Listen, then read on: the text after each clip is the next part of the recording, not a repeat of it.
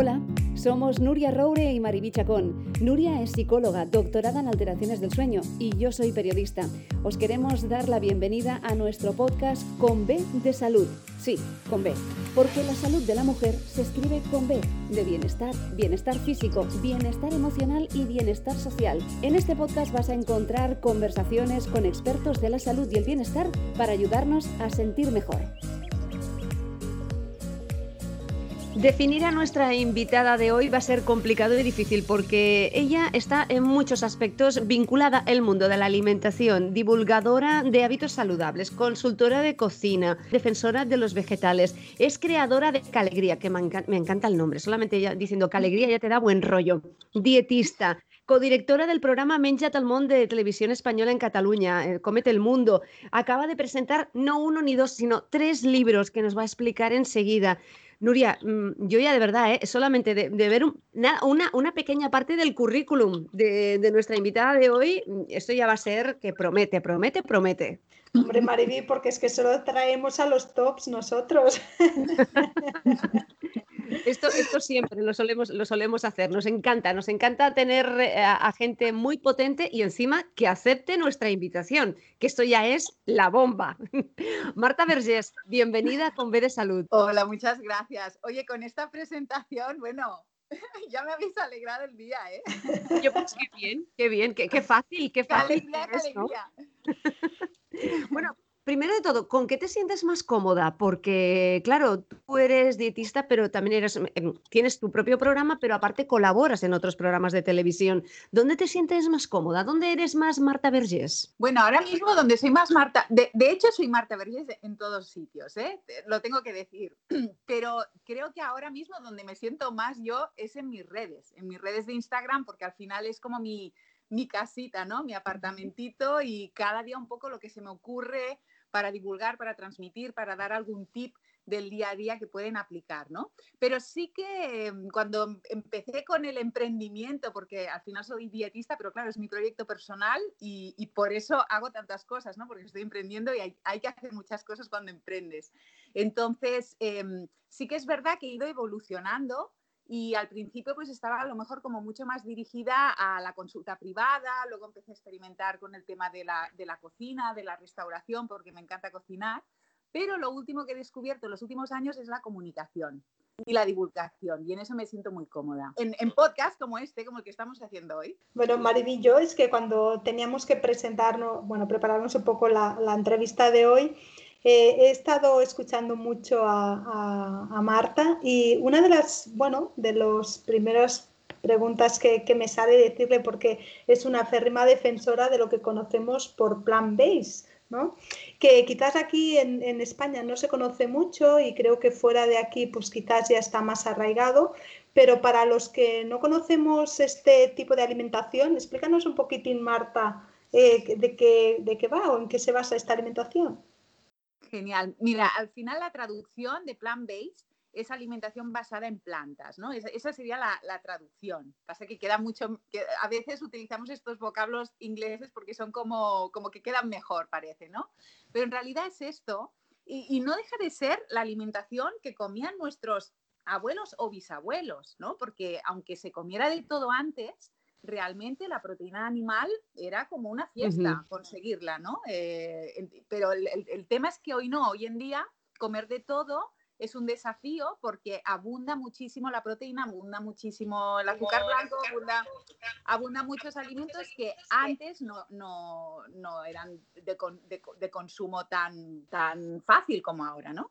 Entonces es, es basarlo en vegetales. A partir de aquí, es un vocablo que a mí me encanta porque creo que concilia, es un vocablo conciliador, ¿no? Porque estamos como en una era en que nos gusta mucho etiquetar, ponernos etiquetas, es fácil, ¿no? O sea, el poner una etiqueta es muy fácil para las personas o para el cerebro identificarnos, ¿no? Al final es, algo que hace nuestro cerebro para economizar, pero a la vez también nos, nos limita y también nos presiona. Entonces, pues eh, claro, existe ahora un poco como de, mm, bueno, pues sí, que si yo soy vegano, que si yo soy vegetariano, que si yo soy macrobiótico y, nos encasillamos en esto y al final el plan base yo creo que engloba todas estas cocinas, que es una cocina con más conciencia sobre el planeta, con más abundancia de vegetales, pero no solamente vegetales, sino también teniendo en cuenta eh, eh, comer pues con salud, ¿no? De qué forma comemos, en qué calidad comemos.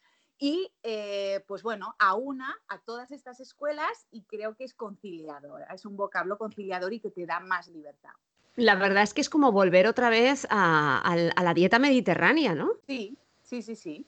Sí, sí, es, es, nuestra dieta mediterránea de, siempre. Lo que ocurre es que la dieta mediterránea Em, también tenemos que ponerla en su sitio porque al final eh, estamos a veces cocinando recetas de dieta mediterránea, pero si nos paramos a, observar bien, pues igual estamos utilizando el caldo, imagínate, ¿no? Hacemos una paella, que es una receta mediterránea, una paella de vegetales, si me apuras. Y te fijas y el caldo ya lo compramos eh, envasado en tetrabric. Em, la cebolla ya la compramos preparada, triturada y casi medio pochada.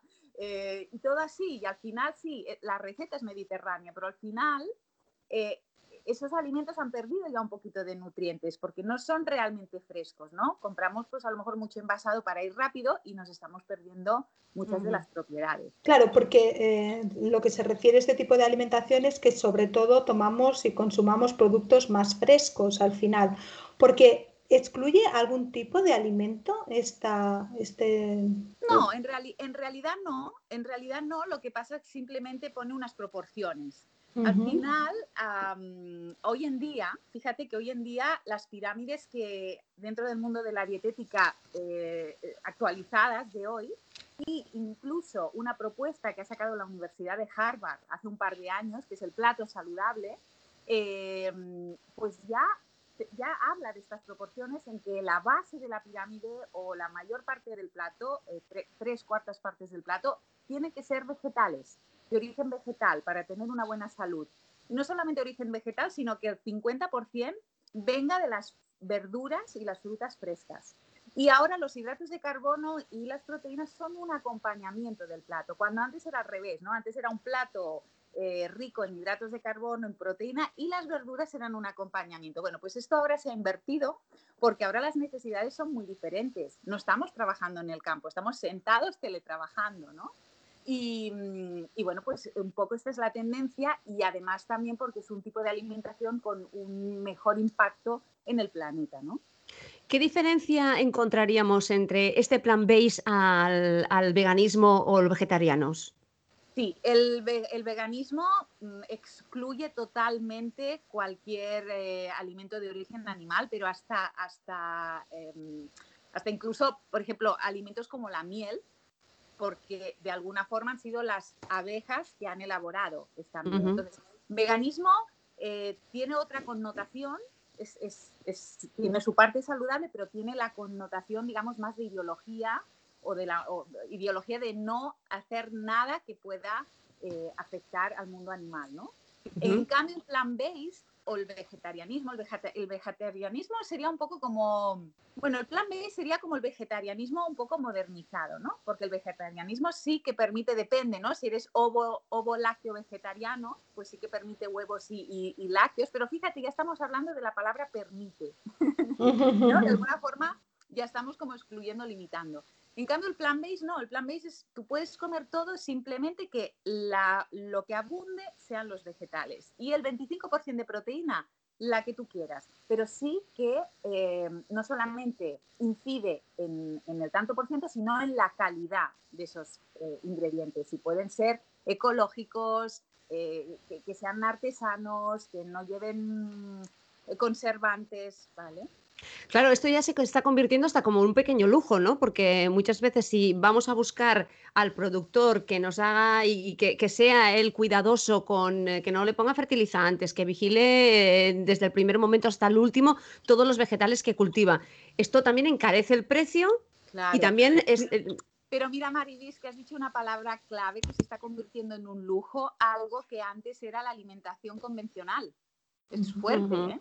Sí, sí, sí. Lo que toda la vida ha sido la alimentación convencional, ahora sea un lujo encontrar algo que no lleve pesticidas, que no lleve conservantes, que sea de temporada, eh, que sea local.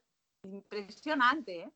Entonces es un poco, eh, bueno, crear conciencia de que no se nos vaya tanto la pinza, es decir, pero Claro que, claro que puede ser que encarezca un poco si lo miramos de una forma, o sea, si no lo miramos de una forma global, porque si tú lo miras de una forma global, en realidad, no sé, estamos hablando de lentejas, estamos hablando de arroz, es que eso no es caro, ¿no?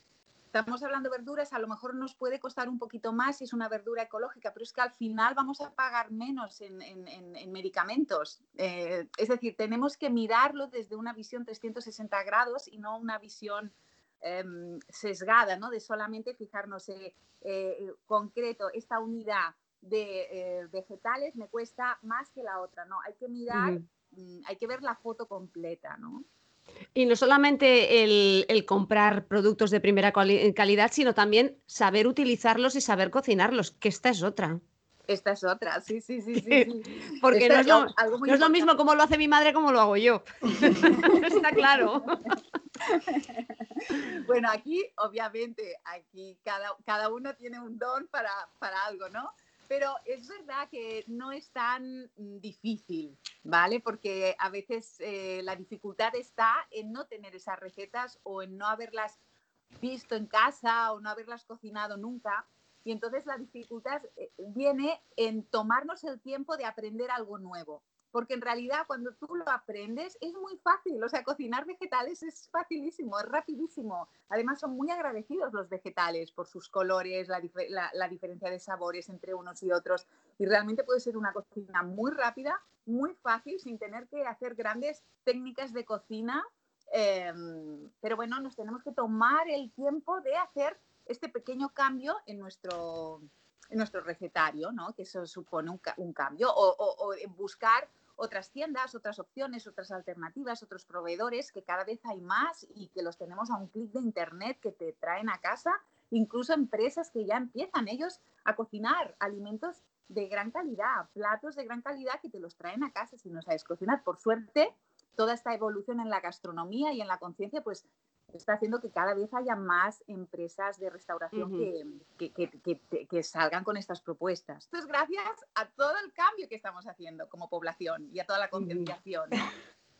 Y además te voy a decir, Mariví, que con los libros que ha presentado ahora Marta, que son, bueno, un, recogimiento de, de recetas, que, vamos, empieza con tres libros, uno dedicado a la alcachofa, con recetas ¿eh? para la alcachofa, otro el aguacate y después los fermentados, tres libros con recetas.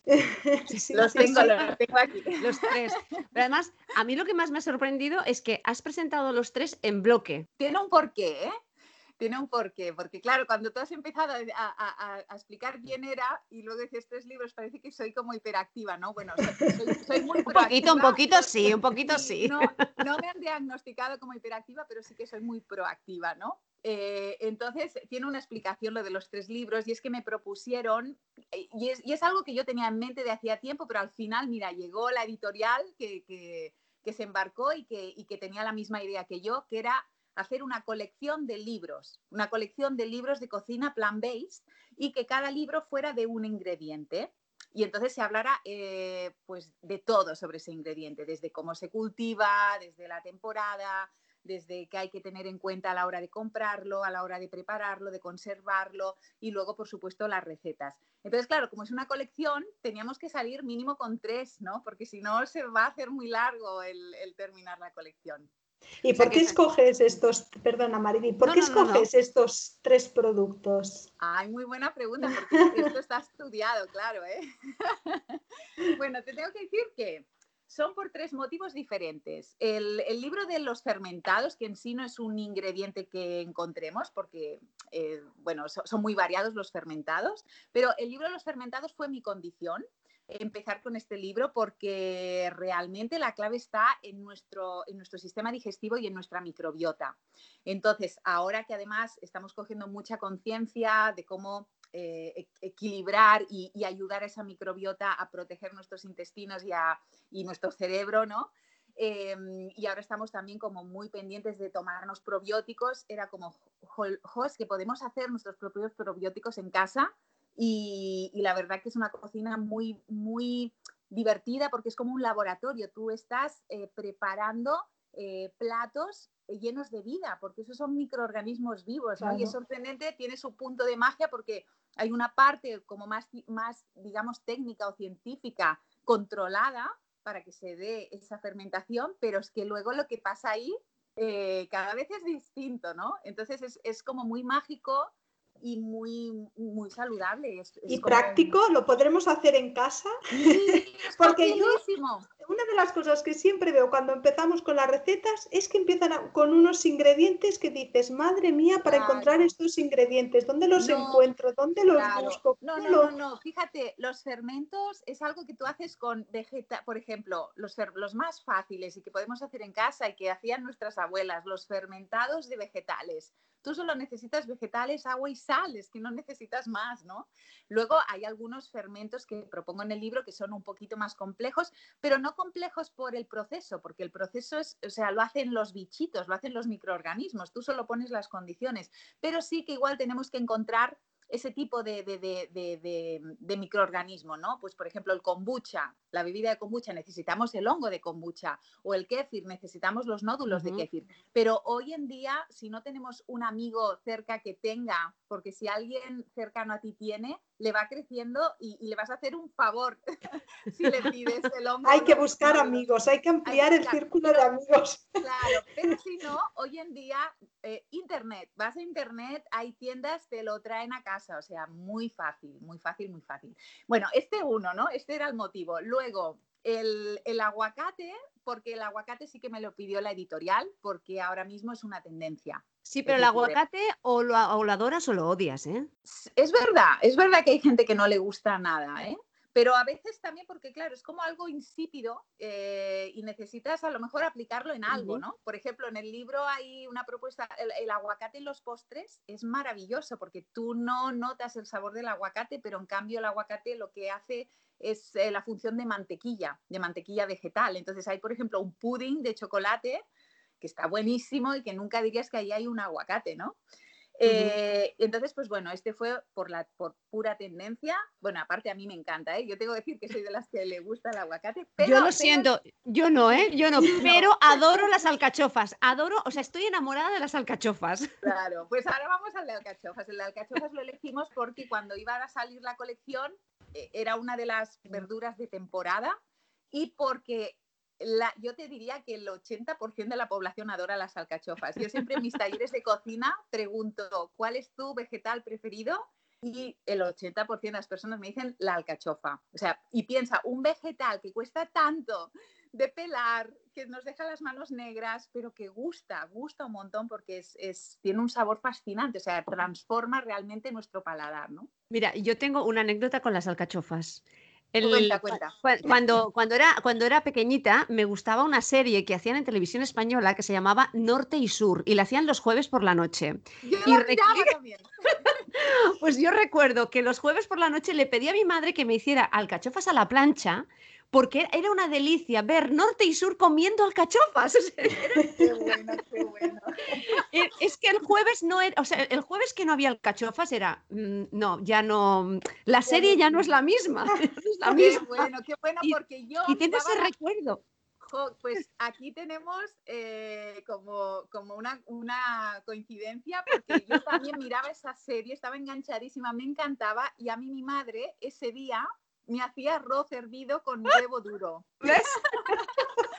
y de verdad que el día que no lo hacía me faltaba algo porque ya se había convertido en un ritual de la, la serie con esa escena. Pero qué importante, porque acabamos, no sé, relacionando momentos importantes de nuestra vida siempre con alimentos, ¿no? O los momentos en, en familia siempre los celebramos alrededor de una mesa cómo los alimentos nos pueden evocar tan buenos recuerdos. ¿eh? Qué importante también.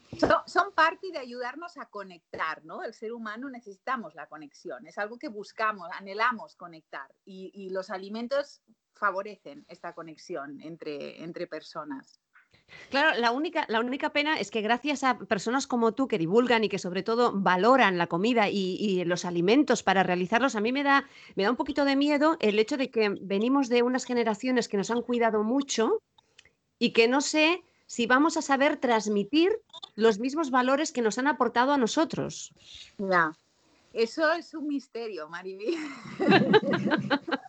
vamos a ver qué pasa, ¿no? Vamos a ver cómo, porque claro, cada, cada generación marca la siguiente, ¿no? Entonces, bueno, vamos, y, nunca sabes hasta que la siguiente se expresa o se manifiesta qué, es lo que ha hecho la actual para, para, conducir hacia ahí. Entonces, bueno, pues no, no, no lo sabemos, no lo sabemos, pero yo soy optimista, yo soy optimista.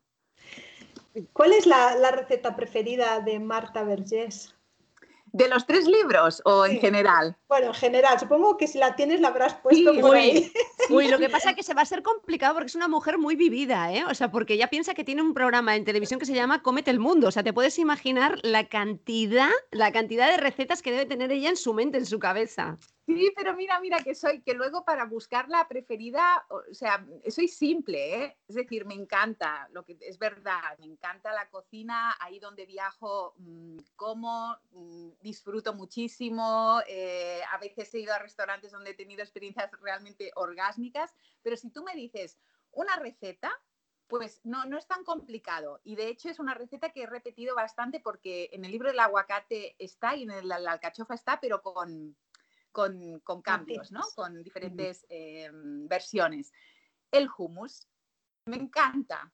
O sea, es algo mm, que me conecta muchísimo. Es algo muy sencillo, muy nutritivo, eh, te, te, aporta proteína, te aporta hidratos de carbono, te aporta calcio por el tahini. Y mira que no es un plato nuestro, ¿no? Es un plato que, que, que hemos adoptado, pero es tan versátil, es tan fácil, tan nutritivo. Bueno, este sería uno de mis preferidos. ¿Pero de alguno en particular? O... Eh, bueno, es que yo he ido mucho a, Israel, me encanta la cocina de Medio Oriente y bueno, a mí el, el, hummus me gustaba, bueno, normal, ¿no? Pero claro, cuando fui allí probé el hummus. Real, auténtico. ¿no? Y bueno, y no solamente en Israel, o sea, en, Palestina, en Líbano, o sea, digamos que en toda la cuenca eh, de Medio Oriente, em, es que no tiene nada que ver, es un mousse, es, es un mousse. Entonces yo me obsesioné con esa receta y pensé, bueno, pero ¿qué es lo que hemos estado comiendo hasta ahora aquí en Europa? ¿no? Y, y nada, no paré en, en, mi, en, mi, último viaje, no paré hasta que me explicaran qué es lo que hacían, qué es lo que hacían que lo hacía diferente a lo que hacíamos ahí. Y, y eso me llevó, o sea, me gustó tanto que eso me llevó a crear un videocurso que, lo tengo en mi página web, un videocurso que se llama Hummus y que además eh, todo íntegramente está grabado en, Israel y con chefs de, mm, de, allí, gente local de allí, que me explican la receta y me explican los, el truco del almendruco.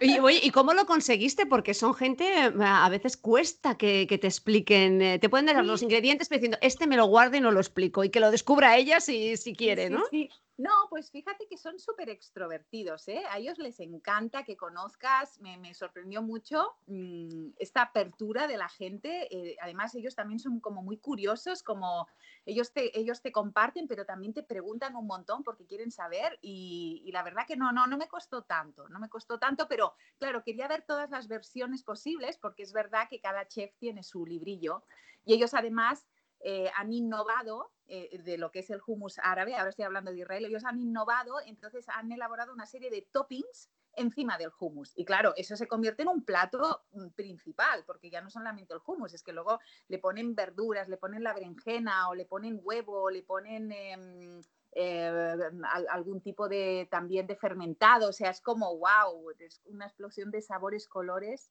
Sí, sí, sí. Eso, si, tuviera que resumir sería eso. Y, ah. y, otra cosa, luego, por ejemplo, como plato preferido, eh, también está un poco el efecto este Madalena de Proust.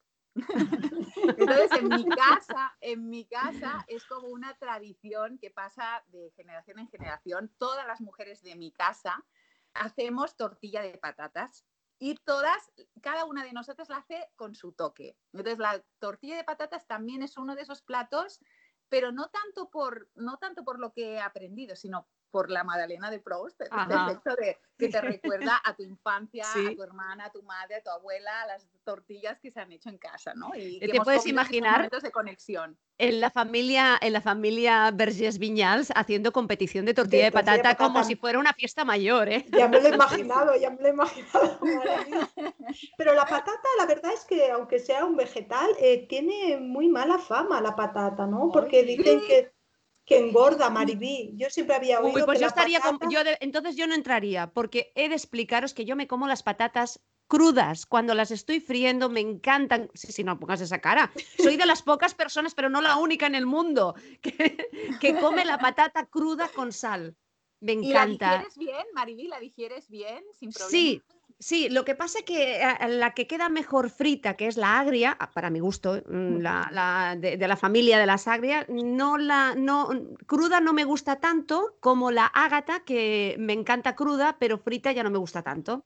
O sea, aquí sí, sí. Ya... Cada una tiene su. Mira qué cara pone Nuria, como diciendo, tengo una socia que está como una pues chota, se come la patata cruda. La, la, verdad que la patata, la patata tendría que recuperar su, su lugar, porque mm. no es un demonio la patata. Tiene es que, que no. Ver, tiene que ver en cómo la cocinamos al final. Lo que pasa que, claro, ahora estamos muy eh, pendientes del tema del índice glucémico, del, del azúcar. Claro, la patata tiene mucho hidrato de carbono, pero um, y un hidrato de carbono que se asimila mucho más rápido que un cereal integral, ¿no? Entonces es como, ah, engorda, no. O sea, una patata, si tú la cocinas al horno, eh, pues también tiene su fibra la patata. Y luego hay un truco que hace a la patata como muy saludable para nuestra microbiota, porque es un súper buen alimento prebiótico para esos microorganismos que tenemos, pero entonces para, para que no tenga un alto tan un valor um, un valor glucémico tan alto y que realmente sea más aprovechable para estos microorganismos, lo que se hace es que la patata hervida, hervida o al horno, frita yo no la recomendaría porque es verdad que absorbe muchísima cantidad de aceite y ahí es cuando nos engorda, o ya no te digo las bolsas de patata, ¿no? Pero una patata hervida o al horno, cuando tú la terminas de hacer la dejas enfriar y la dejas en la nevera cuatro horitas o de un día para otro, es decir, en vez de comértela al momento, te la comes al día siguiente o por la noche, eh, ese almidón de la patata se convierte en almidón resistente. Entonces no se absorbe tan rápidamente y queda más disponible en los intestinos para nuestros microorganismos.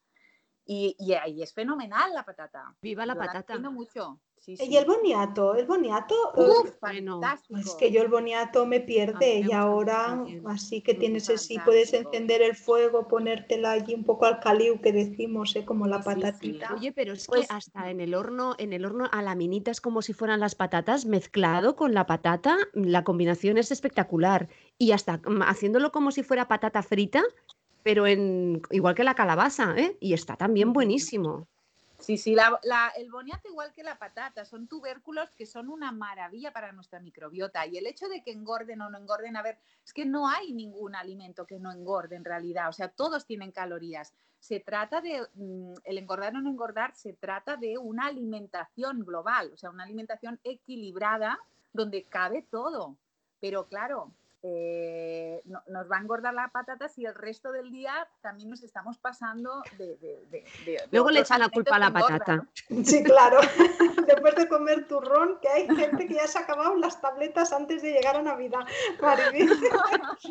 bueno, van a celebrar la segunda Navidad.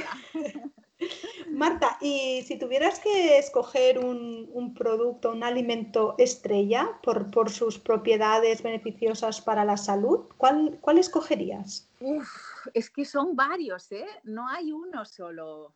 No hay uno solo, pero, pero bueno, por ejemplo, el aguacate es alucinante, o sea, a nivel nutritivo es un alimento estrella, que por eso, es, por eso se ha puesto tan, tan... Pero tan también hay que ¿no? vigilar lo que decíamos en la cantidad, porque claro, no deja en de la ser... Cantidad, y luego también, en, también tiene muchas sombras el aguacate, que lo explico en el libro, que es el, su cultivo, ¿no? El cultivo del aguacate, eh, precisamente por esta moda, esa tendencia que, que tiene ahora, eh, se está cultivando, o sea, se ha visto como el fruto eh, del oro, ¿no? Para los agricultores, uh -huh. entonces se está cultivando a destajo y hay zonas, hay países donde no hay control y, y, y realmente se está haciendo una deforestación por, por, el cultivo del aguacate. Pero eh, eso ocurre sobre todo en México y el principal proveedor de México, hay proveedor, perdón, cliente de México es Estados Unidos. Entonces, un poco que esta batalla y estas sombras están pasando allí.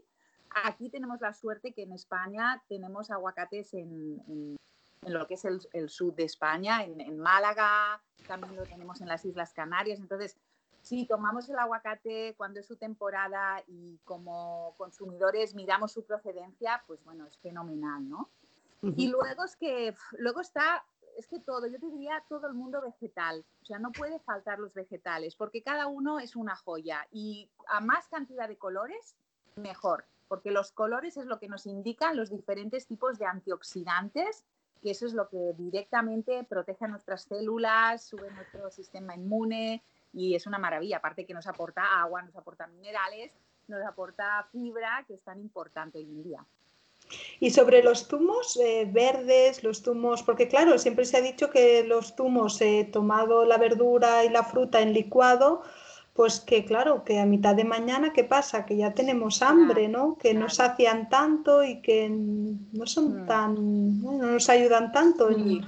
Sí, sí, sí. me encanta que me hagas esta pregunta porque, claro, a veces generalizamos, ¿no? Y, no tenemos toda la información y, ya, ya decimos, son o sea, o, los, o, los, idealizamos o los demonizamos, ¿no? Y no es ni una cosa ni la otra. Entonces, mira, en vez de zumos, para que nos sacien más, podemos hacer batidos porque entonces conservamos la fibra. Entonces eso es mucho más saciante. Luego es verdad que tuvieron su boom y luego de repente nos desinflamos porque han salido muchas noticias de que sube muchísimo el índice, el índice glucémico. Y con toda la razón, porque ¿qué pasa? Que cuando algo se pone de moda, se empieza a comercializar, pero en el momento que se empieza a comercializar, la población, ¿qué es el, ¿cuál es el sabor que le gusta? El dulce. Entonces, esos zumos lo que pasa es que empiezan a pecar de más cantidad de fruta que de verdura, porque es la manera que se venden, porque si no la gente no se los toma. Y entonces ahí sí que sube muchísimo el índice glucémico. Pero si tú te tomas un, licuado que básicamente sea vegetal con muy poquita fruta, pues estás, está haciendo este efecto. Pero yo siempre recomiendo y cada vez más, a no ser que estés haciendo un ayuno intermitente o una época depurativa que eh, quieres que tu sistema digestivo trabaje el mínimo y que se esté guiado por profesionales. Si no es así, yo recomiendo muchísimo más un batido. Un batido, trituras, vegetales y, un poquito de fruta y entonces genial porque eso sí que te va a saciar con la fibra. Me ha gustado mucho que nos expliques lo, del tema de los colores, los colores y los antioxidantes, ¿no? El que también estaría bien que nos hicieras una pequeña, una pequeña, eh, una una placa de color, ¿no? Eh, ¿Qué tipo de vegetales tendríamos que comer, por ejemplo, ahora en esta época, ¿no? En invierno, para, para que estuviéramos bien y, sobre todo saludables. Bueno, pues es que lo que nos lleva la temporada, ¿eh? Al final es tan inteligente la naturaleza que, claro, pues te, da los vegetales que, que, tú necesitas, por, sobre todo por la temperatura en la que estás viviendo, ¿no? Entonces, bueno, ahora yo te diría todo lo que son raíces, porque ahora necesitamos ese, calorcito eh, y a lo mejor un poquito más de extra de hidrato de carbono, pues para, para, para, el frío que viene, ¿no? Para calentar el cuerpo. Entonces, bueno, pues raíces, pues el, el moniato, eh, no, es raíz, pero también ahora nos viene muy bien la calabaza, también nos da mucho calorcito.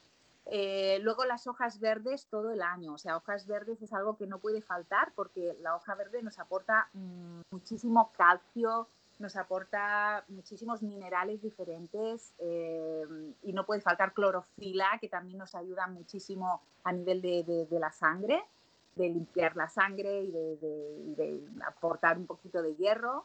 Entonces, las hojas verdes tendrían que ser todo el año y cada año pues las de su temporada, ¿no? Pero yo te diría, sobre todo ahora, verduras que nos aporten calor, calorcito. Incluso condimentos, ahora es muy bueno utilizar también especias, ¿vale? Especias, por ejemplo, una especia que también es, nos calienta mucho y nos ayuda a bajar el índice glucémico, a que, no, a que el azúcar no vaya tan rápidamente a sangre, es la canela. La canela la podemos poner en todos los postres, incluso en, los salados también. Ah, ya que dicen que también es afrodisíaca, la aprovechamos. Claro, todo, todo, aprovechamos todo. Bueno, por eso es afrodisíaca, porque da calor. da calor. da calor, da calor. Y luego, por ejemplo, la, la cúrcuma. La cúrcuma, bueno, esta especie la teníamos que tener, es como nuestra especie botiquín, porque es antiinflamatoria, si además la combinamos con, con pimienta negra y también nos da nos da ese, ese, sabor también como, como, tostado, como cálido, ¿no? Entonces, todo lo que sea más, más calentito. Y Marta, eh, yo siempre había oído que la verdura por la noche ¿eh? Eh, siempre era mejor pues o, al vapor o hervida, ¿no? Porque la verdura cruda por la noche tiene una digestión muy pesada y luego, bueno, pues el tema que me toca, pues que nos hace dormir peor, ¿no? Porque son digestiones más pesadas. Sí, sí, sí, eso es verdad, ¿eh? Pero es verdad que también cada sistema digestivo es un mundo y hay sistemas digestivos que son capaces de digerir piedras y que no tienen ningún problema. Pero sí que si por las noches existe esta, esta, esta sensación de no dormir bien, no descansar bien o de, no digerir bien y sobre todo a medida que nos hacemos mayores, que nuestro sistema digestivo no está tan tónico, pues igual eh, ese aporte de vegetales eh, crudos que pueden ser en forma de ensalada eh, que, son muy beneficiosos porque aportan todas las vitaminas, sería mejor tomarlos al mediodía y dejar cositas más cocinadas por la noche que faciliten la digestión. Estamos acabando ya eh, y nos encantaría, Marta, que, estuvieras otro día con nosotras porque ha sido muy, muy, muy, muy, muy didáctico y yo creo que estamos aquí, tanto Nuria como yo, tomando nota, pero aprovechando que tengo dos especialistas, cada una en un campo totalmente diferente, pero que en algún momento se pueden unir, a mí me gustaría saber, ya que ha hablado Nuria sobre estos eh, productos y vegetales crudos, si sí o si no, si al vapor, ¿qué pasa cuando hay muchas veces cenamos mucho y durante una época decimos, uff, qué mala noche he pasado, he dormido y he soñado y, claro, y no es agradable ese sueño. Ya no estamos hablando de la cantidad, sino la calidad de, ese sueño. ¿Cómo lo podemos solucionar? ¿Quién empieza de las dos? Eh, yo, Nuria, eh, mira, em, sobre todo es importante la cantidad. Comer poquito, cenar poquito, cenar ligero y cenar mucho antes de acostarse, que ya hayas hecho la digestión cuando te vayas a acostar. Eso sería un poco como los trucos. Eh, no sé si está Nuria de acuerdo conmigo. me interesa muchísimo. Me interesa muchísimo este tema, Nuria, muchísimo. De hecho, esta semana hice una charla sobre esto, ¿sabes? Porque es que es el temazo y a veces hablamos mucho de nutrición y nos parece que es el gran pilar de la salud y no, no. O sea, el sueño y el descanso es fundamental. Yo diría que está por encima de la alimentación. Yo siempre hablo que es como una mesa, ¿no? De cuatro patas. Y ahí tiene que venir y cada una tiene su función, la alimentación, ¿eh? el deporte, la salud emocional y el sueño. Yo creo que estas son las cuatro patas para que la mesa se aguante. Cada una tiene su función para que nuestro cuerpo ¿eh? y nuestra salud, salud global, ¿eh? nuestro bienestar funcione. Y Marta, precisamente lo que has comentado tú es lo que siempre digo yo. Es importante vigilar la cantidad, no comer mucho por la noche. Vamos hacia un proceso que es el sueño nocturno, que tampoco requiere de mucho esfuerzo. No necesitamos comer mucho para lo que vamos a hacer las próximas horas.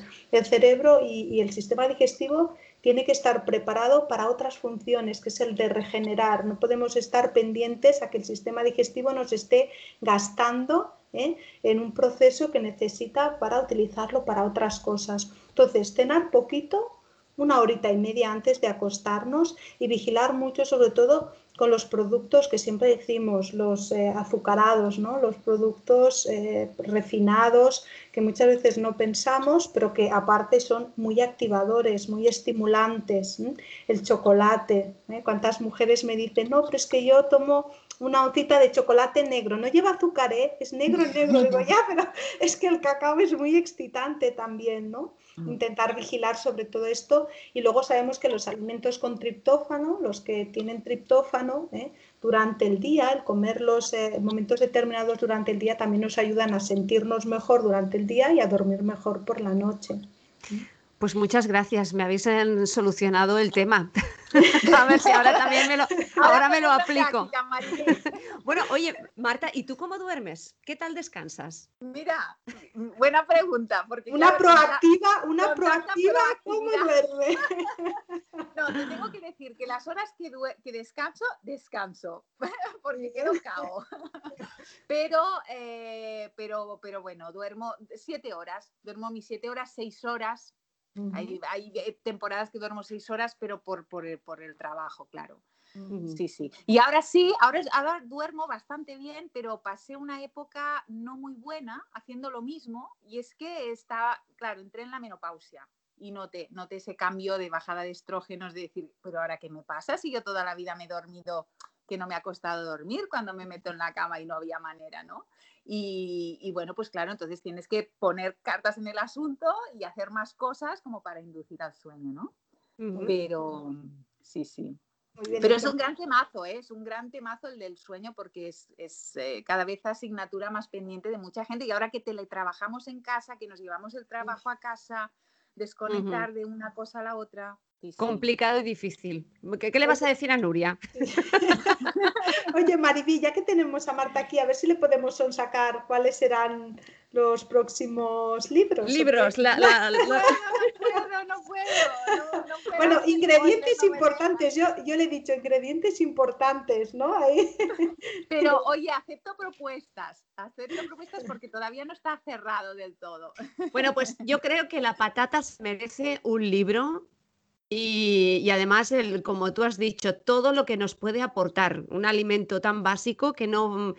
Mi madre siempre me dice, si hay patatas y huevos no pasamos hambre. O sea que en esta es, como los ingredientes estrella que nunca pueden faltar en una casa, ¿no? Y, que realmente se merece, se merece un lugar... Mm, yo soy una gran defensora de la patata y, realmente creo que, mira, la patata podría ser, no sé, un, una, uno que tengas en la lista. ¿Eh? Sí, pues tomo nota, tomo nota. Y yo te diría el la espinaca, ¿no? Que también es un también es un elemento que, bueno, un producto que se puede comer crudo, se puede comer eh, salteado, se puede comer escaldado, ¿no? De muchas maneras muy versátil, yo creo que también tiene muchos números. Ahí lo Bueno, ahora, ahora ya veremos si nos hace o no caso. Eh, Marta, que estamos encantadas, nos Mira, estamos encantadas y nos encantaría que volvieras al podcast con B de Salud. O sea que esperemos que este 2021 tengamos oportunidades también para, para poder quedar y poder hablar de, de, estos alimentos que nos acompañan, este plan base que acabamos de descubrir gracias a ti, que no tiene nada que ver con uh, vegetarianos ni veganos, sino que es una tendencia que es volver otra vez a, la cocina más tradicional, donde predominan los vegetales, donde predomina la proteína vegetal y que lo hemos estado obviando, olvidando por pereza, porque es más fácil lo, lo demás, muchas veces es porque no sabemos hacerlo de otra manera. O sea que está muy bien, Marta, que nos hagas hecho una parada y decir, hey, planteemos que un mundo mejor puede ser y además el producto de proximidad de que sea bueno, que lo tengamos en casa y además somos grandes productores, o sea que ya no podemos, no podemos pedir nada más. No hay excusas, no hay excusas. Muchísimas gracias, Marta Vergés. Ha sido un placer. Igualmente, un súper placer. Gracias. Hasta aquí el episodio de hoy. ¿Te ha gustado? No dudes en suscribirte y así estarás informada de todos los capítulos que como este seguro te ayudarán a sentirte bien. Porque recuerda que la salud de la mujer se escribe con B con B de bienestar. Hasta la próxima.